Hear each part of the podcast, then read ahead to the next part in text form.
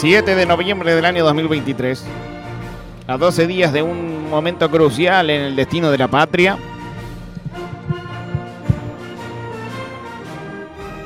tres jóvenes argentinos y un cordobés se disponen a encontrarle la vuelta a las angustias de la nación. Ya sé. Recuerdo un disco de Carlitos García, dijo una de ellas. Se llamaba Clicks Modernos. ¿Por qué no hablamos sobre eso? Dale, che. No seas chambona. A mí me gusta el tango. Dale. Pero ahora los pibes, el piberío, escucha música nueva. Carlos García. Y bueno, si los pibes están con eso, vamos con eso. Hoy, Clicks Modernos. Buenas tardes. Vamos a hablar de. Clicks Modernos, un disco que ha cumplido en el día de ayer 40 años, eh, dato no menor que sean 40 años. Ahora vamos a adentrarnos un poco ahí, vamos a hablar un poquito del homenaje que se hizo, de lo que yo creo que debería ser un homenaje que hagamos acá también. Eh, pero me dieron ganas de hablar de Clicks Modernos no solo porque es objetivamente creo que a nivel nación uno de los discos más eh, escuchados y más como de, de- de, no sé, como se siente ahí como un lugar seguro, sabemos todos los temas, sirve para cualquier momento, sino que eh, ayer leyendo una nota muy linda en Rolling Stone de Oscar Jalil sobre el disco y sobre el aniversario, me fui dando cuenta que Clicks Modernos fue un momento de serotonina para Charlie también, Claro. que lindo. bastante en una, en un momento muy hostil de la nación y que tuvo que alejarse un poco para componer esta obra que le devolvió un poquito de serotonina eh, cuando no la estaba encontrando. Eh, vamos a estar escuchando algunos temas de fondo para, para Nos siguen pegando abajo. Nos siguen pegando abajo, comienza el disco, temazo la verdad. Sí, Temazo todos son mal. todos temazos. Temazo Todos temazos, no hay un Eh, Mati, solo ¿sos tema. eh, de Charlie o no? Sí, Bien. Sos de Charlie. soy Sí. de, Char- soy- soy de Charlie. Soy de Sí. Charlie. Hincha de Charlie. Hincha de Charlie total. Charlie tiene algo que si bien eh, es un artista muy politizado o, o por lo menos muy eh, que siempre opinó y siempre tuvo una postura, vos entras a la casa de un gorila y hay un disco de Charlie. O sea, Sí. como Sí, que ha total. trascendido un poco eso, ¿no? Su Sí, igual no, música- no- nunca fue peronista Charlie, ¿no? No, no, no, creo que fue. Bueno, de hecho, eh, acá repasa un poco eso porque eh, tengamos en cuenta eso, que Clicks Modernos es un disco que sale en el 83 Mm. Eh, en un clima social muy hostil. Y en esta nota que leí ayer de, de Rolling Stone, eh, lo que traje son un par de fragmentos, que ahí, ahí está entera y la pueden encontrar entera en internet, de una carta que publica Charlie, una carta abierta en la revista La Semana en agosto del 83, a dos días de haberse ido a Nueva York. Charlie viaja a Nueva York a comprar instrumentos en un momento como muy depre de su vida eh, y llega y empieza a flashear rápidamente con esa nueva ciudad. Eh, así que voy a comenzar con un fragmento de esta carta que dice así. En Buenos Aires estaba sufriendo, no por las cosas materiales, sino por la falta de comunicación con la gente, porque la gente allá está muy down, y entre paréntesis pone abajo tirada. Hay una falta de fe increíble, nadie cree en nadie. Eso nos está convirtiendo cada día un poco más tontos. En suma, estoy aquí para ver si puedo dar una vueltita más de tuerca. Necesito alimentarme de ideas nuevas. Yo tengo una canción que se llama Los dinosaurios y dice, cuando el mundo tira para abajo es mejor no estar atado a nada y esa es mi filosofía. Yo soy un tipo que se siente bastante solo y cuando siento que muchas cosas me están agarrando me siento mal. Prefiero ser una pequeña unidad móvil que se desplaza. Me pareció como re interesante eh, como esa búsqueda de, de, bueno, está todo mal, como hace algo, ¿no? Movete, más allá de la, de la postura política que puede haber tenido Charlie en ese momento. Eh, aclara en ese momento también, hay que tener en cuenta que Charlie era realmente la figura más importante, más influyente del rock nacional, o sea, todo lo que hacía en una época donde no había 3 mil millones de lanzamientos por día, eh, todo lo que hacía era como algo que se analizaba, que se hablaba en todos los medios. Eh, este era el segundo disco solista de Charlie, el primero había sido Yendo de la Cama al Living, que lo había presentado el año anterior posguerra de Malvinas, primer recital de rock nacional en un estadio de fútbol, como una cosa muy, muy nueva, muy revolucionaria. en Ferro, ¿no? En Ferro. Estaba todo el mundo como muy preguntándole cuándo salía el segundo disco, de qué venía el segundo disco, cuándo iba a sacar el segundo disco. Y él un poco como que empieza a necesitar eh, cierta distancia para, para sentir que, ponía, que podía componer. Eh, y en este viaje que él hace a Nueva York se le empieza a reclamar mucho como, ah, vos estuviste acá y bancaste toda esta parada y en cuanto se enquilombó todo te fuiste.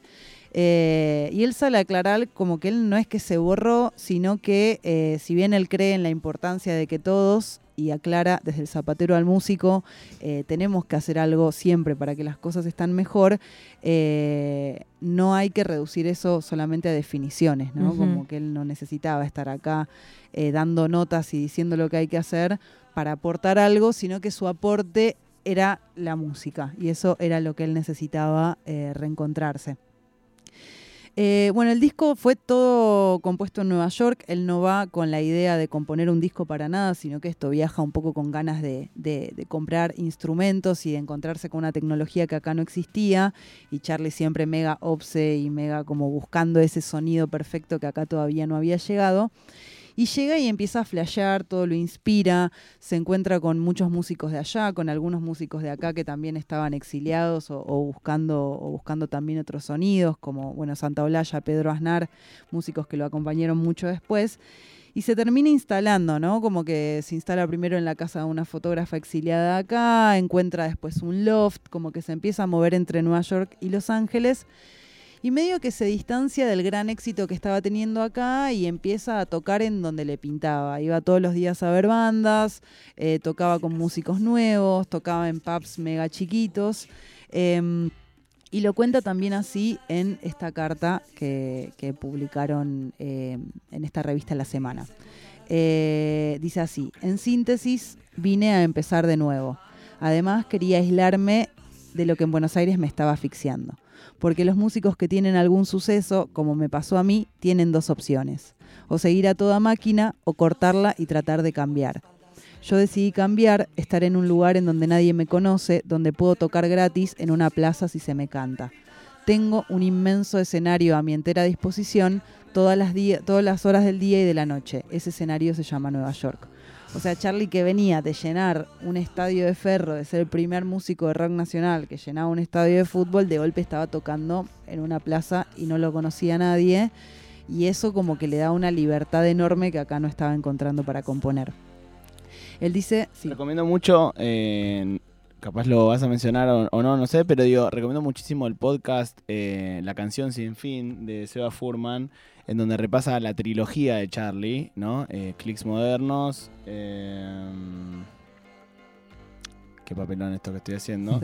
Eh, también pero son los tres discos de Charlie eh, yendo de la cama al living, yendo de la cama al living, Clicks modernos y me sale cerca de la revolución. Piano, Bar, sí, Piano Bar, perdón, esos tres, esos tres discos y los repasa como canción por canción y es hermoso. Si lo pueden ir a ver a Seba Furman, no sé si ahora está haciendo funciones acá, pero es espectacular el show que da. Él eh, repasa todo el disco, hace cantar a la gente, se suben músicos. es un tipazo. bárbaro, bárbaro, bárbaro.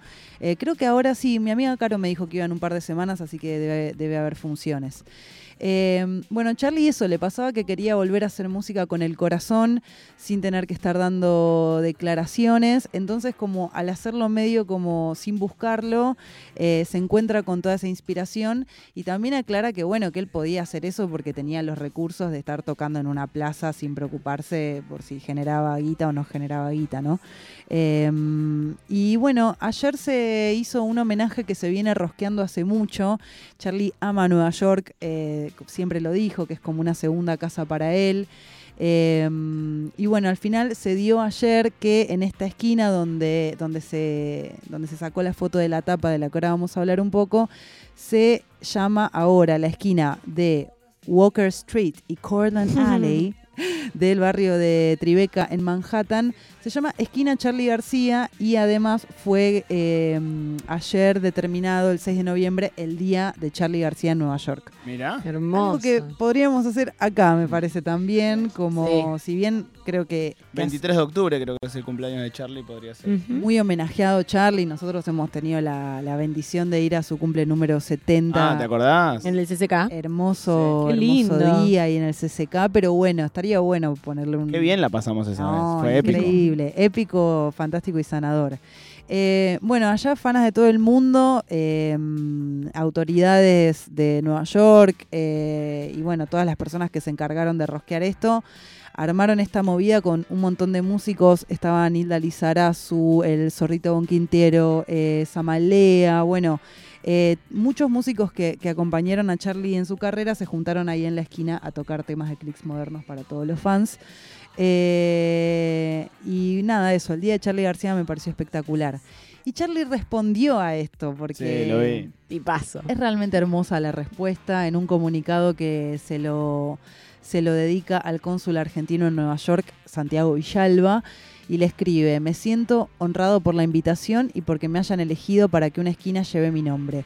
No conozco muchos artistas de fama mundial a, la que, a las que les haya sucedido esto, menos que en una ciudad como Nueva York, una metrópoli tan importante para mí y donde solo ahí se podía lograr el sonido de clics modernos. Estoy feliz, emocionado. No veo las horas de decirle a un taxista, déjame acá en Walker Street y yo. Ah, qué hermoso ese final. Hermoso final, muchísimas gracias a todos los que lograron esto, firma Charlie García. Eh, y bueno, para cerrar, ¿por qué esta esquina es la del homenaje?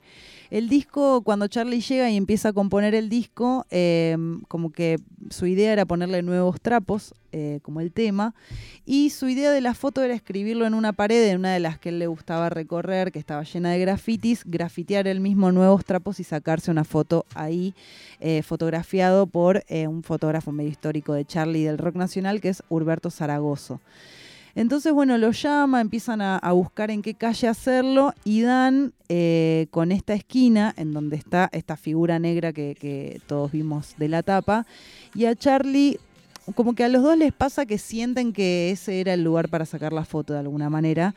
Y Charlie siente que esa, esa figura automáticamente le hace acordar mucho a las imágenes que repartían de las fotocopias de abuelas y madres de Plaza de Mayo de las fotos de sus hijos y nietos desaparecidos, ¿no? Como esa imagen medio negra. Eh, entonces, y, bueno, al lado de la imagen decía Modern Clicks eh, y lo sintieron los dos como una señal, como che, es acá la foto.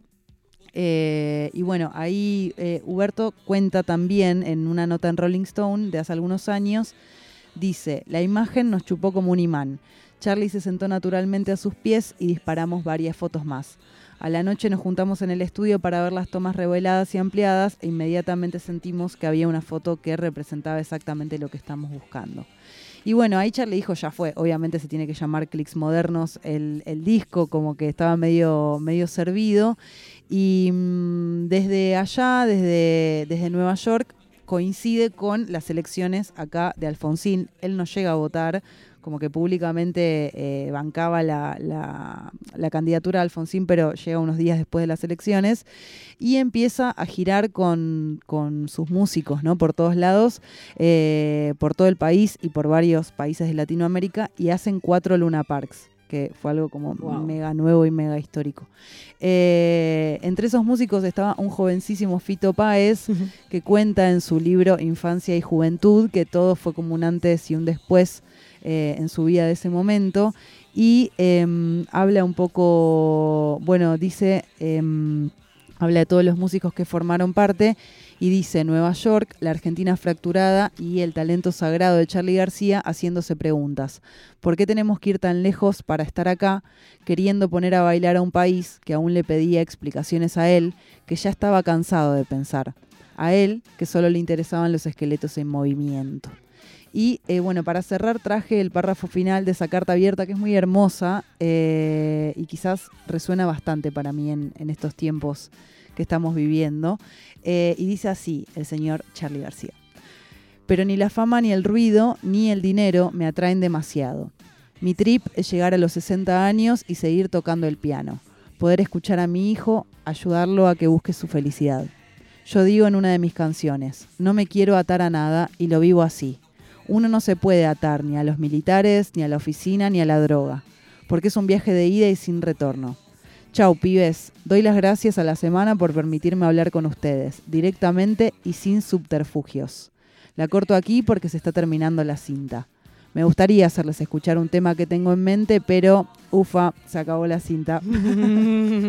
Así que bueno, hermoso, clics modernos, Qué lindo. 40 años.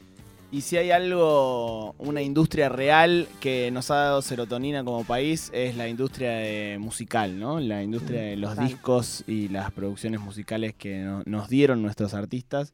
Sin duda Charlie García es, eh, si no es el más importante, es el 2, es el 3, Mm. no importa porque es eh, para cada persona ocupará un lugar distinto. Pero sin duda, Clicks Modernos y Charlie García ha sido una fuente real y concreta de serotonina para este pueblo. Así que desde aquí el homenaje de Lía Copelo y de todos los Ayúdame Locos eh, en la industria nacional de la serotonina. Aguante Charlie García, Clicks Modernos y la música argentina.